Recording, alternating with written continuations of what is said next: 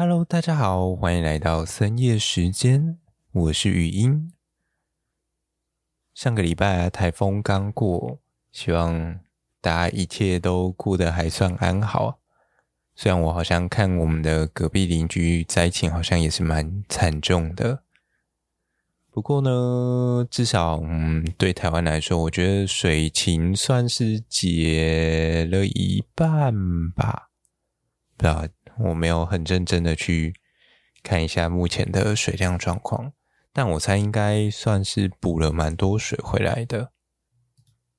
感觉时间好像过得有点快，不知不觉好像已经来到了七月底。哦，不对，你们听到节目的时候已经是八月一号了。好像这个时间对于蛮多的学生来说，暑假大概已经过了一半了吧？对啊。暑假快乐，你还剩下一半时间啊！对于大人来说，可能就是一个嗯，终于过了一半了，再撑一个月，小孩就可以回去滚回去学校上课了。这样，好，今天的节目啊，我想说，好像可以来挑战一下本节目的助眠功力到底有多少。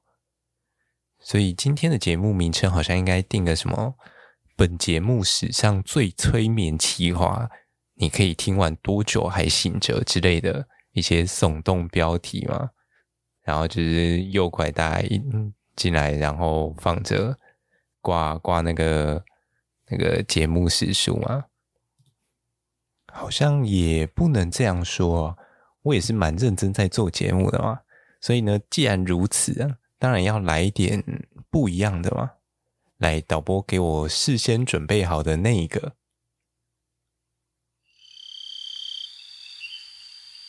哦，对，没错，就是这个。哎哎哎哎，太大声了，再小声一点点。对对对对，这样很好，这样就有 feel 了吼。但是啊，感觉好像还少了点什么。我知道了，是柴火。这种夜深人静的时候啊，就几个人围着一个小小的篝火，火堆中只剩几根木柴还在那种闷烧着，靠着比较中央的一侧啊，被烧得通红，轻轻的飘出一丝的炊烟，然后还带着淡淡的一个烟熏味道。偶尔还要再来一点啪嚓声，哦，就是这个味儿。这个 moment 啊，感觉很适合再来一杯那种睡前酒嘛。看大家要喝几度的啊，就自己去倒啊。看是要梅子高粱还是威士忌，我觉得都不错。不能喝酒的，嗯，不然自己去来个什么可什么碧斯之类的也行啊。倒完了之后，我们就可以一边开始喽。这次啊，我们真的可以准备开始了。突然想到啊，如果要烤棉花糖的话，这个时候感觉最适合了。作为一道宵夜，也许棉花糖是这种气氛下少数的选择之一。虽然说这种时候是考个气氛，但实际上啊，却又可以说是一道圣品，也不为过。备好一支长长的竹签或者是树枝也行，把棉花糖插在顶端，然后开始慢慢的旋转，一圈。两圈，速度不需要很快，重点是让它受热均匀。看着它从每一个角落逐渐蓬松的过程，我觉得这也是一种疗愈。直到，它的表皮开始微焦时。你可以轻轻的晃它，当你感觉有那种小熊软糖的嫩 Q 的时候，我觉得就代表时候就要到了。棉花糖火山已经要准备苏醒了，它已经做好随时要喷发的准备。尤其是那随着岩浆浮流缓速移动的表皮，就像是靠着那水滴般仅有的一丝表面张力在支撑。你已经来到了火烤棉花糖的最实甜蜜点。当你咬下去的那一刻，棉花糖糖浆会像熔岩般的从酥脆的地表中炸出来。开始在你的嘴中窜流，那个口感上的对比啊，还有甜味的对比，简直无懈可击。大概是许多宵夜之中入门等级一颗星，但稀有等级有八颗星的料理，是相当罕见的对比程度。就好比像是那种传说等级的新手剑一样稀有啊。我觉得啊，这大概就是那种越简单的料理，难度就会越高的地方吧。可是啊，这种稀有的程度，我觉得它也是让众人为之着迷的其中一个原因。想当年啊，为了这么一颗传说级的棉花糖，有多少人奋起云涌？举起那一支支的竹签，最后却大多都在这场耐心的战争当中，一时疏忽，让战果陨落，陷诸于卡西法的口中。只有那少数的天选之人，才能通过这火神的考验，取得那近乎天神才能创造的稀世之作。哦，话说我真的没有想到，一个棉花糖可以让让我在这种深夜里干花将近快五分钟，真的是太夸张了。话说不知道棉花糖能不能用烟熏嘞？感觉很有趣。下次我再找机会来试试看好了。不知道大家有没有想过，就是那种烟熏的食品是怎么来的？像是什么烟熏鲑鱼啊，还有。烟熏鸡，甚至还有那个什么金华火腿之类的，也都是哦。这种烟熏产业啊，其实也跟森林息息相关。想不到吧？应该想得到啦。毕竟要用烟熏的，其实就会需要用到木材嘛。而木材的选择，其实它会。嗯，算是对于这种烟熏的风味来说，占了一个很重要的影响因素嘛。毕竟把烟熏的食品拆解开来，就是烟熏加上这个食品嘛。你除了食材本身的一个品质以外，再来就是靠你的烟熏的手法或者是材料的挑选嘛。而木材它其实就是一个很重要的烟熏风味来源。那我们一般用来作为这种烟熏的木材啊，最常用的其实是一些果树类的，像是那种苹果木，就是苹果的木材啊，或者是哦，大家平常吃什么甘蔗鸡、龙眼鸡这种也是很常用的。再来的话。另外，可能就会是一些胡桃类的，还有的人他们会拿壳斗科的木材，听说壳斗科的木材熏出来也特别香。虽然这种烟熏的产业吗，或者是这类的食品，国外比较常在做，台湾做的人相对上比较少一些。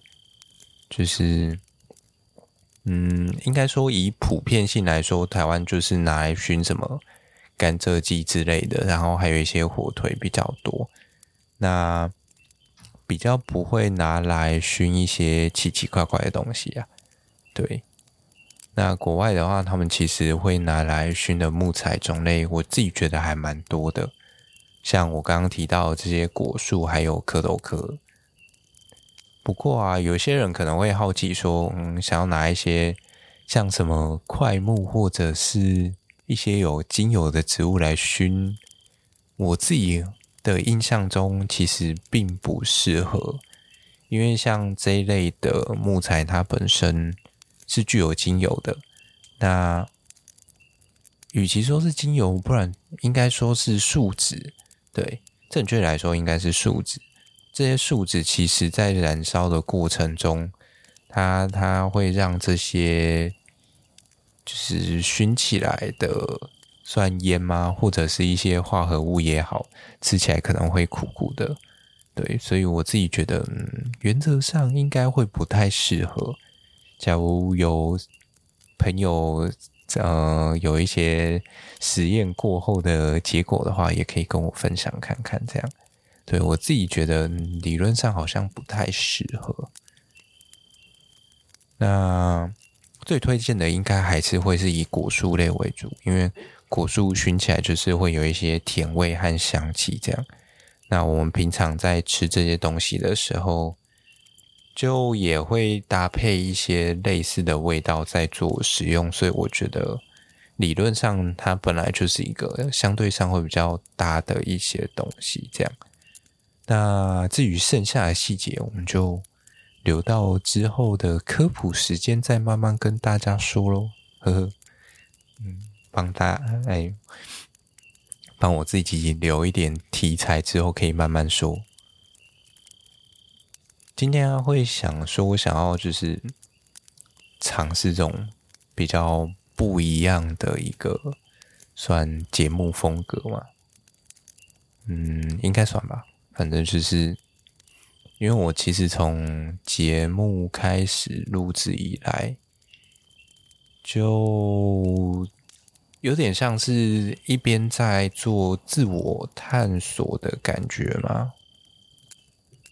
因为一部分也是就是在重新检视我自己身上的东西嘛，然后另外一部分就是在。练习产出嘛，那在这样子的产出过程中，其实为了要制作节目，我就必须要不断的去定位自己，然后探索更多属于自己的特质嘛。因为其实像这样子的声音节目啊，嗯，它其实应该算。应该说，这种声音节目，它的表现上，相对于一些节目来说，它是是比较真一点的，所以有时候它会需要一些个人的特质和特色去做辅佐，相对上做起来会比较没有负担一点，而且再加上我其实也算是一个比较懒的人嘛。所以有时候就不会想要去做一些太多的修饰也好，或者是嗯一些阿里阿杂的东西也好，这样对。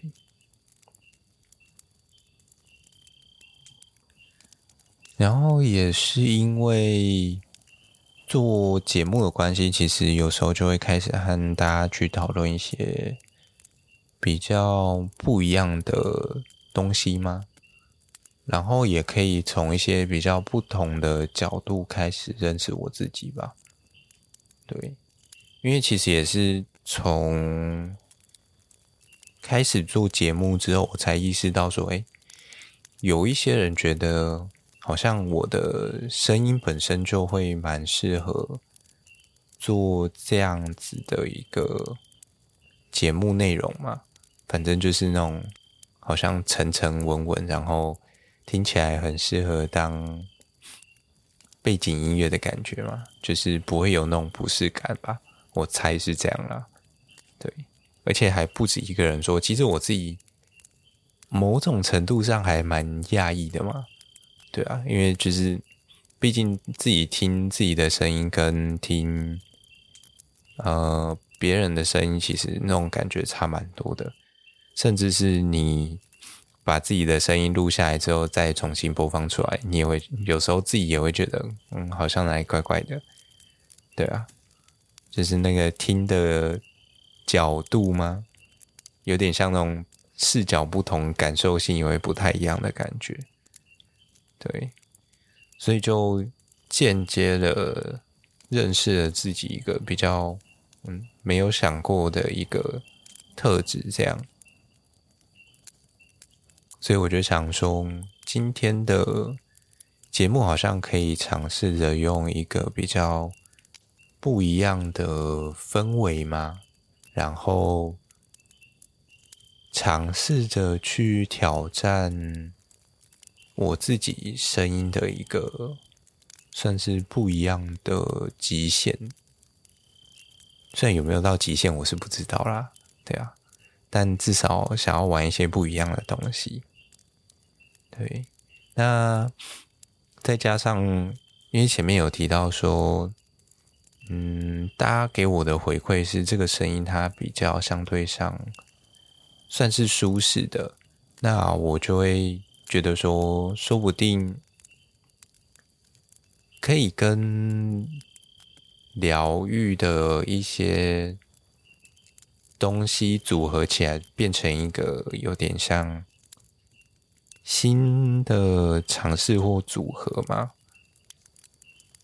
因为说到森林也好，或者是在山上也好，让我自己最印象深刻的就是那种。还是那种深夜的时间吗？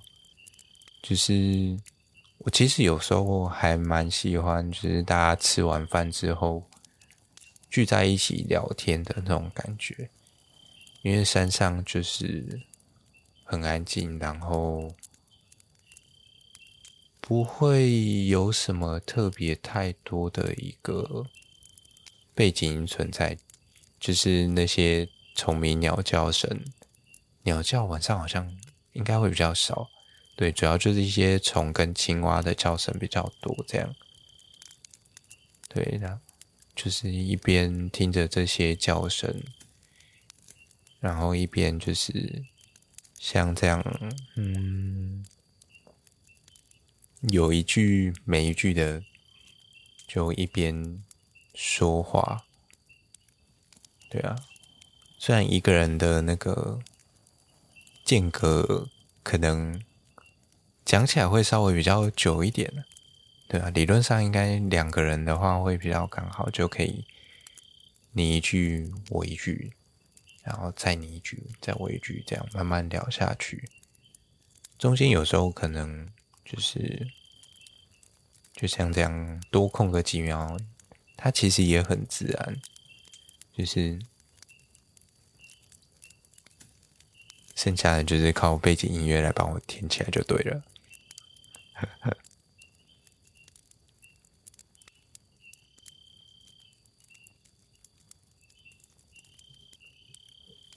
我自己觉得，其实像这种，嗯，深夜时间嘛，它其实就是带有一点这种疗愈的氛围在里面。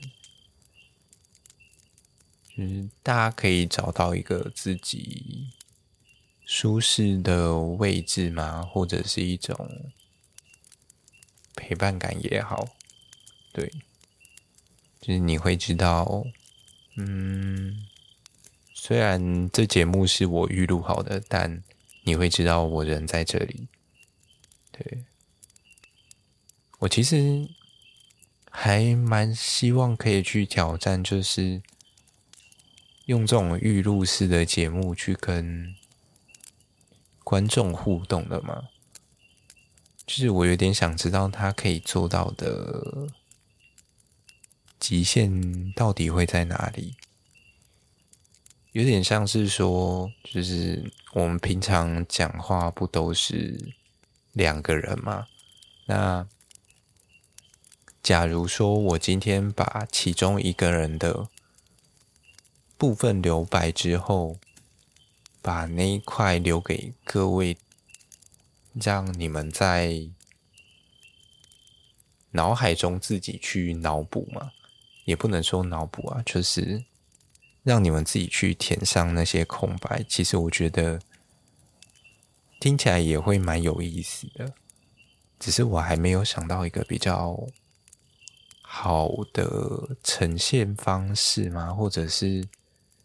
就是脑袋中还没有一个比较明确的方向，可以去怎么做出这样子的内容出来。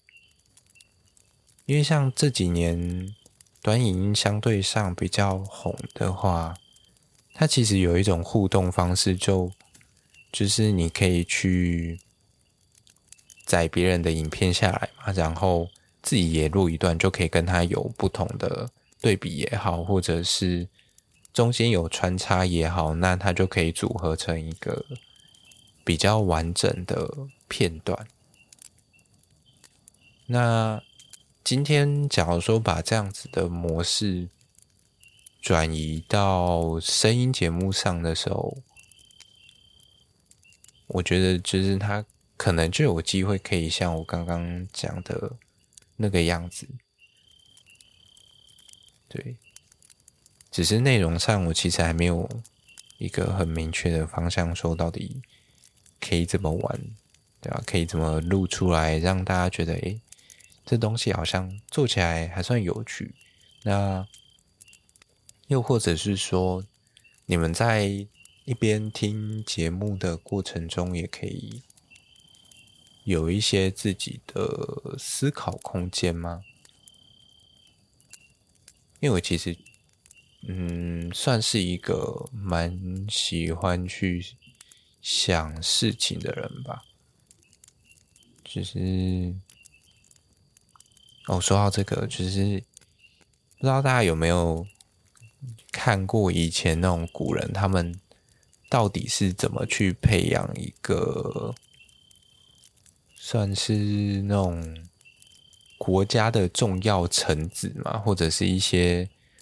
读书人也好，他们是怎么去看史书的？因为其实，在我们现在念历史来说的话，其实很大一个层面，就是在过往比较填鸭式的年代念历史，其实对我来讲算是一件蛮痛苦的事情嘛。就是它会让我觉得很没有意义，因为。整天就是在背那些年代也好，或者是发生了什么事件，然后有谁在干嘛，干完这些事情之后又发生了什么事情，这种东西对我来讲，其实有时候还蛮无聊的嘛。就我会觉得说啊，这种东西不是，嗯，我有一份资料，我查得到他在干嘛就好了。没有必要刻意去把它背下来。我自己其实比较在意的东西，反倒会是它背后的一些内容吧。就像古人他们在看这些史书的时候，嗯，每一个事件它总会有一些前因后果，而他们可能会先。看完前面的那些前因之后呢，把书合起来，开始去思考说，嗯，假如他是今天这个事件的主角也好，或者是那个要负责处理的君王也好，他会怎么去安排这些内容？那他要执行什么样子的对策？当他把这些东西。想过一轮之后，再把这本史书打开看一下，他后面才真正发生了哪些后果。这样，我觉得这样子的一个思考过程其实是很重要的。我当初在看那个、那个、那个谁啊？台大应该是台大历史系的吕世浩老师写的就是一整一一整个系列，他写了三本吧，专门在写秦始皇，就是那个秦朝那个年代的，有点像是一系列思辨的书，他就在探讨这些东西。对，我觉得我在这一块的一个思想模式上，嗯，算是有受到他的影响。对。所以在后来有很多东西才变得比较知道说应该要怎么去想想这些内容吧，或者是嗯，有点像是就是多了一种阅读的一个工具，或者是思考工具也好，这样。不知道大家有没有也同样经历过这样子一个跃进的年代吗？就是从单纯的那种记忆和背诵，那一路要进到思考层次这样。因为像我以前在念国中的时候，那个时候的国文的上法就是一个。嗯，大家也知道，就是会考字音字形嘛，然后再就是修辞，然后像这种东西，对我来讲，它就是一个，嗯，虽然我知道它有它的用处，但它就是一个被拿来考试的东西。我自己其实内心里面更好奇的是。这些文章背后到底在写什么东西吗？就是因为有时候有一些修辞，就是老师总会讲说：“哎，它里面用了什么样子的修辞嘛？你会在哪里看到有哪些修辞的出现？”可是有时候却从来没有跟你说这些修辞为什么作者要这样子去使用它。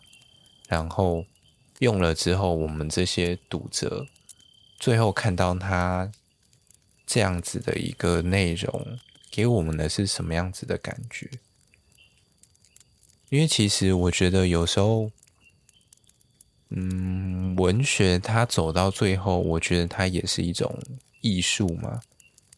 就是这种艺术，它会根据作者的一些内心思想，然后去进行创作。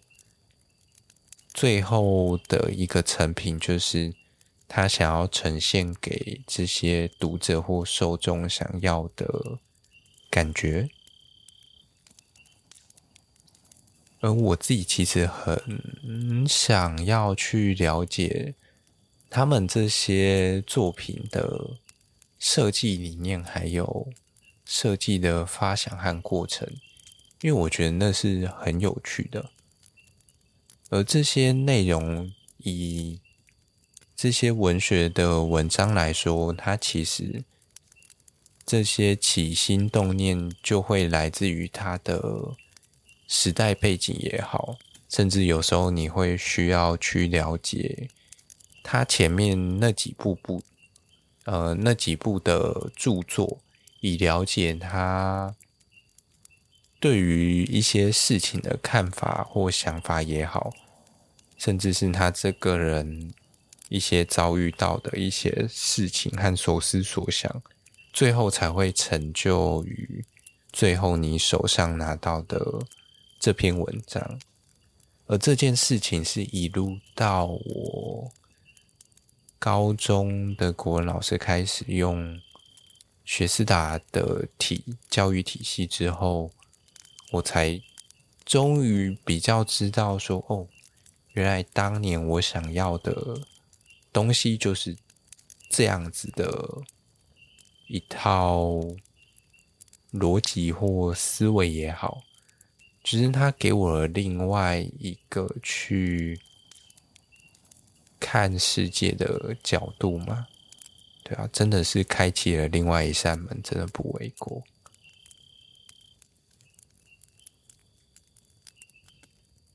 我觉得这样子的过程，它其实真的是让一件很无趣的事情，终于走向有趣嘛。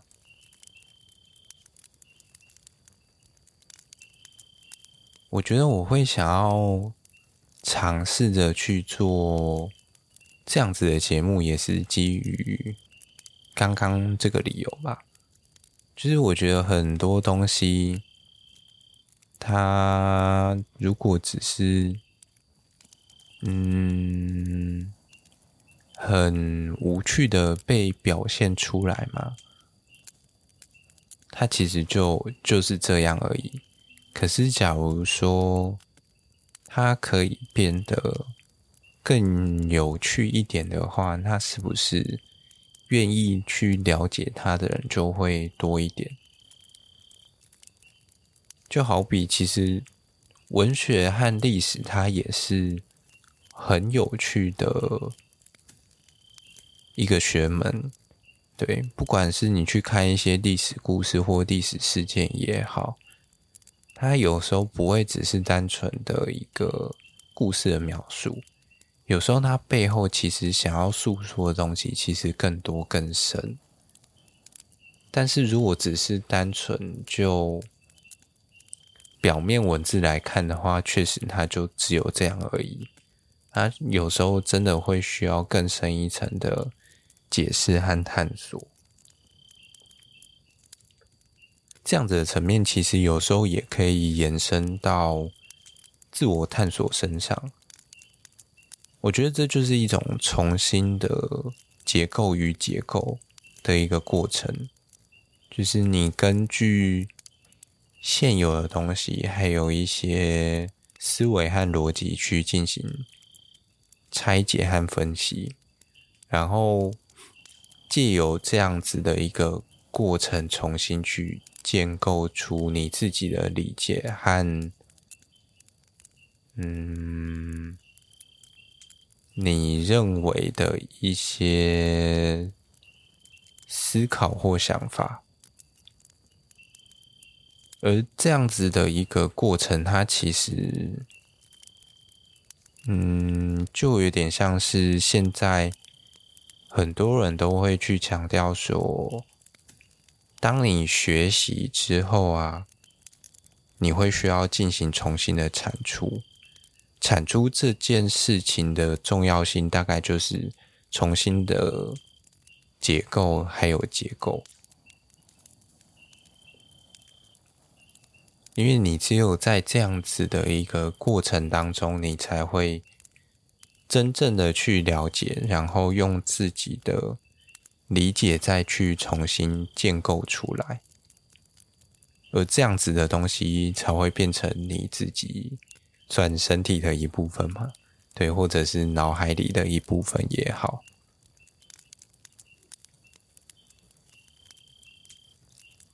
我觉得像这样子的一个过程，其实真的会有差，就是。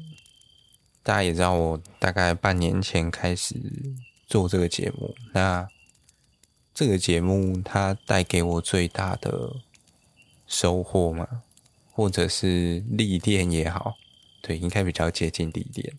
它就是不断的在进行结构跟结构这件事情，这两件事情，我把我查到的资料，根据我的。理解和逻辑去解构它，那理解成我的东西之后，再重新建构，并配合我自己的一些思考或思想，那用有趣的方式重新去建构它，让这个东西可以跟更多更多人一起分享。这样，这样子的过程其实。我自己一直很希望它可以再快一点，但老实说还蛮花时间的。虽然说有时候我觉得比较偏向是我自己觉得有趣，然后就会一直钻进去嘛，哎，一钻就不可收拾这样。虽然它没有到那种钻牛角尖这种这么可怕的等级，但我觉得有时候它就是一种。兴趣使然，因为对我来讲，这些东西它就是很有趣。对，那我觉得这么有趣的东西，应该要用有趣的方式来跟大家做分享。那它其实就也像我最近在方格子写的新文章吧，对。那篇文章，它其实就延续了前一篇斜杠的部分，然后再进行一些深入的讨论。因为其实像前一篇就讨论到说，到底是我们没办法让产业看见未来，还是产业没有让我们看见未来？对。我自己就重新在思考这样子的议题，因为我觉得这东西它很有被探讨的价值嘛。其实你看整个森林的产业，在台湾来说，它虽然断层和断裂这么久，那现在就是剩下一些仅存的厂商还在撑着，可是。回到下游的部分，下游不管是造纸业也好，或者是一些其他的产业，虽然没有到蓬勃发展，但至少他们都也还维持着自己的一个发展方向，或者是找到自己的定位。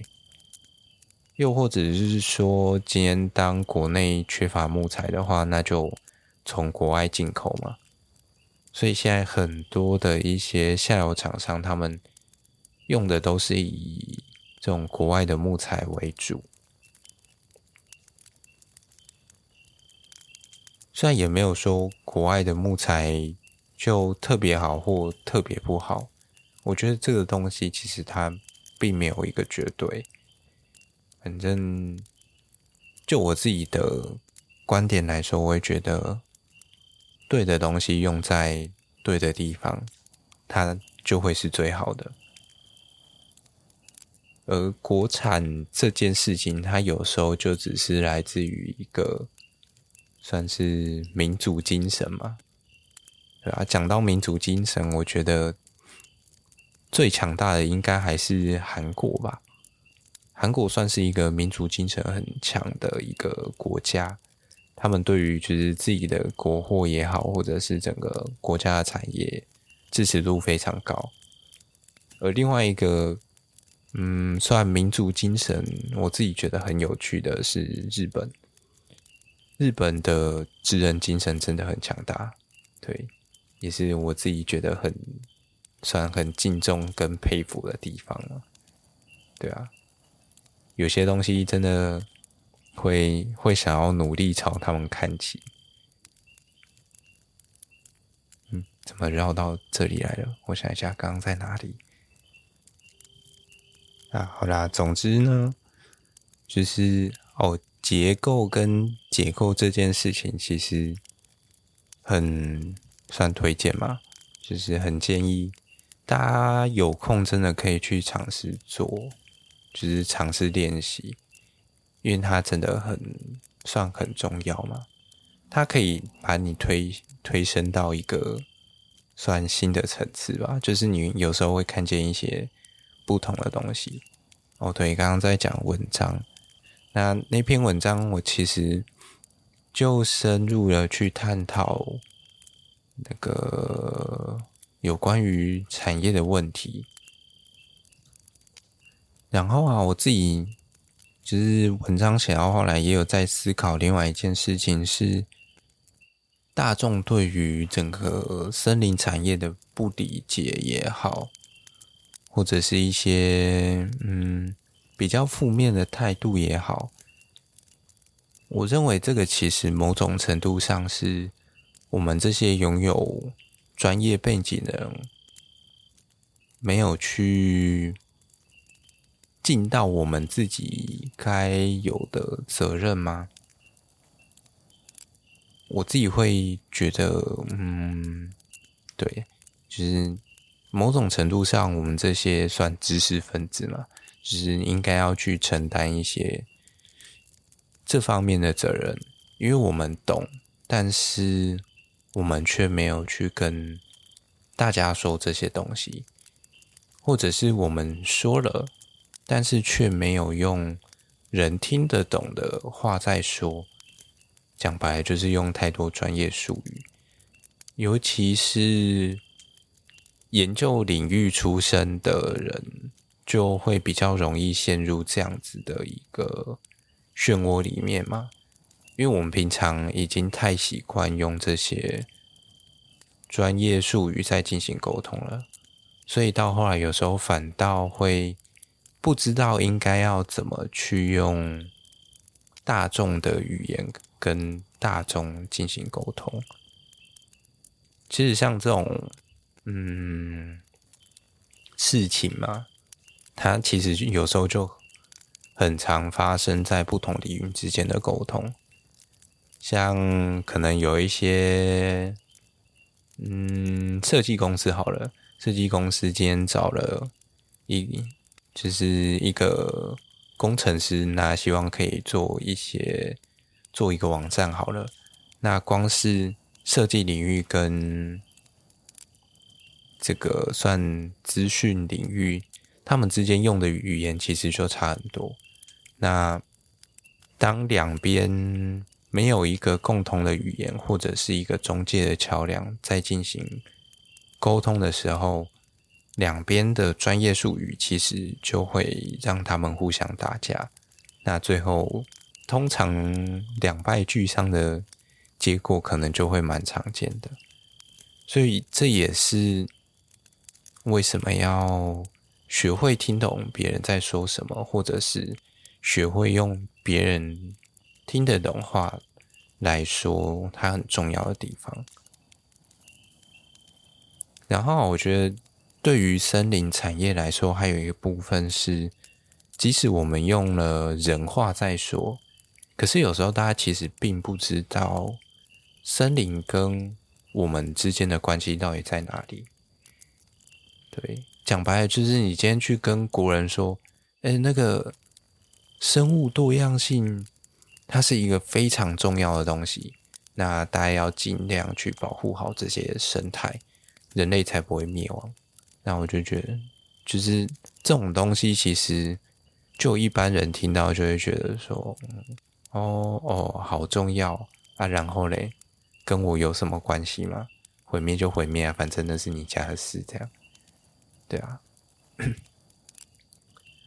可是，假如说今天你你可以去把生物这个生物多样性这个东西融进去，大家平常的生活的话，那其实它就会变得比较容易理解，或者是大家可以更贴近这些。现实也好嘛，就是比较能够去同理这样子的一个内容。为什么我们会需要去保护生物多样性？嗯，打个比方好了，我们一般会期望生物多样性高，是因为它就有点像一张网子，每一个生物就代表网子上面的一个节点。那当这些点越高的时候，哎，点的数量越多的时候啊，那这张网子它本身就会越稳定嘛。即使你少了其中一个点，这张网子还是一张网子。但假使今天网子单纯到只剩下一条线的时候，你少掉了其中任何一个节点，这条线都会断掉。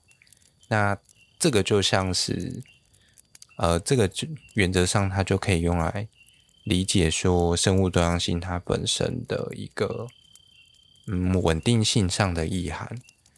那在它跟我们日常生活之中来看的话，我们会希望生物多样性高，其中一个很大的理由是来自于说，我们有很多的一些未知的资源，它可能会来自于这些生物多样性。例如说，我们最近才刚遇到一个新的未知疾病嘛，那席卷了我们两年多。而像这样子的一个病菌也好，或者是未知的威胁也好，在未来绝对会越来越多。可是我们到底要从哪里去生出这么多的一些资源，可以去维持我们的生命也好，或者是去降低未来所面对的风险也好，很大一部分它就会受到我们目前的一个未知领域所影响。而现在在整个生物的研究上，其实它的一个算潜在的研究空间还很高。可是，假如说它今天就这样子，因为一个生态系崩溃，那这些东西它其实会在一个很短的时间内就全部消失，所以为了要延续人类的一个生存，去维护这些生物多样性，可能相对上它就会比较重要。这样也许讲起来好像还是有点远嘛。那我们再讲一个更近一点的东西好了。大家也许这几年。嗯，应该会蛮常听到有机或者是友善耕作的东西。它其实某种程度上就是运用了生物多样性的概念去，嗯，增加这些算是呃耕作的管理和产出的难易度吗？哎，不是，不是增加难易度。应该说，这些友善或者是有机耕种，它就是运用了生物多样性去降低它管理的难度。那除了是用运用生物之间的抗衡去减少一些病虫害的发生以外，另外一部分借由这种比较完整的生态系，它其实也可以。提供一个比较多元的环境，让嗯更多的生物可以住进来，间接去达成这样子的一个生产和经济。哎，不对，是经济和环境之间的平衡。对，所以呢，回过头来啊，回到文章的部分。嗯，我自己就会觉得说，我们应该要尝试着用大家听得懂的语言，然后去跟大家介绍我们跟森林之间的关系。那还有一个部分是，有时候其实即使我们能够说出这些东西来，大家就是一般大众可能也不一定会觉得。这些东西有趣，对，而这个东西其实我自己觉得有时候也是蛮难琢磨的嘛。嗯，尤其是很多时候，其实有一些主题和内容，就是单纯否个人兴趣或者是个人觉得好玩才去写的。那有时候要能够写到让大家都觉得有趣，我自己觉得这个难度真的超高，因为你。你没有写出来，真的就是不懂大家到底喜欢什么，或者是想看什么。呃，好像也不能这样说，就是也是啊。反正有时候讲白，你像一些特殊的新闻去写一些新三色的东西，就一定会有人看嘛。这个绝对是嗯万年不败的一个话题。对，可是你要能够。去找到一个叙事方式，或者是一个企划方式，让这些本来很冷门的议题，让大家能够愿意静下来听我们讲，或者是看我们怎么写。其实这个难度真的，我自己觉得非常的高。对，尤其它又不是那种。平常很容易去接触到的一些内容嘛，对啊，它就不属于你自己本身的一个生活圈，那怎么有可能会去突破这样子的一个同温层去看这些内容呢？我觉得这个也算是我自己一直想要突破的地方吧。虽然不需要每一集，就是每一集都有一个，嗯，算是突破口或突破点嘛。对啊，以我自己来说，可能三五集甚至十集，有一集能够突破出去，我自己觉得，嗯，这个成绩可能就算不错了。对啊，因为毕竟稿子真的没有想象中那么好写呢。即使现在有 GPT 可以协助，但有一些题材真的要就是花蛮多心思重新去解构和建构。对，没错。因为像我现在目前最擅长的方式，就是从一些生活上的经验，或者是一些类似的。嗯，逻辑模式吗？就是拆解之后，哎，我可能会觉得说这些逻辑很相近。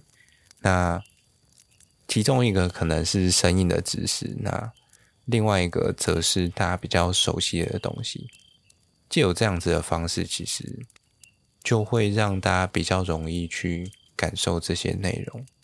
可是这种例子，有时候我自己觉得，嗯，好像真的没有那么好找。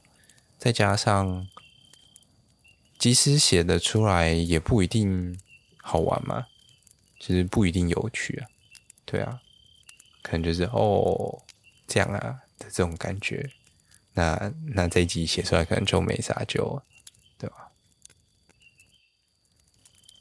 嗯，好啦，感觉好像差不多这样就可以了。剩下的我们之后有机会再慢慢聊好了。这集嗯，可能可以当当成另类的特别企划嘛？是不是以后这种这种集数好像可以锁起来让会员看就好了？嗯，不然好像放出来感觉也没啥人会听，还是大家觉得这种氛围很疗愈呢？还是其实大家都已经睡着了。那么我们这一集就这样啦。拜